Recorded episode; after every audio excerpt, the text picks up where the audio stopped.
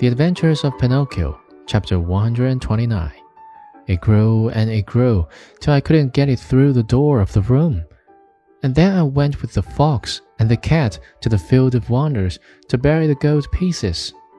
The parrot laughed at me, and instead of two thousand gold pieces, I found none. When the judge heard I had been robbed, he sent me to jail to make the thieves happy.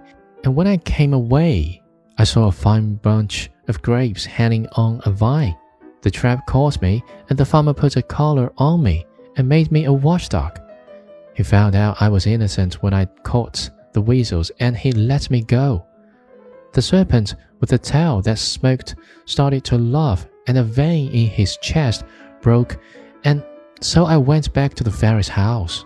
She was dead, and the pigeon, seeing me crying, said to me, I've seen your father building a boat to look for you in America.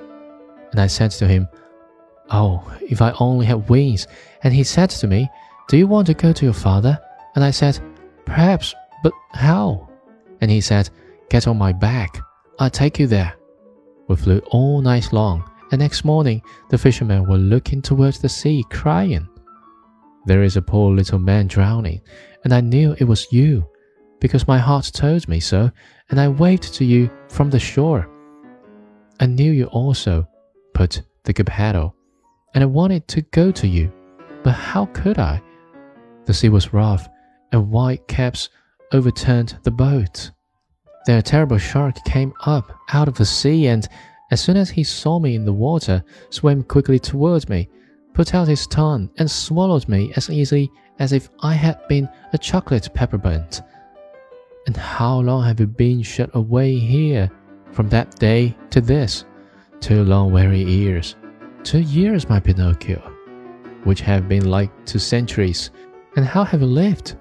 Where did you find the candle and the matches with which to light it? Where did you get them? You must know that in the storm which swamped my boat, a large ship also suffered the same fate. The sailors were all saved, but the ship went right to the bottom of the sea. And the same terrible shark that swallowed me swallowed most of it. What? Swallowed a sheep? asked Pinocchio in astonishment.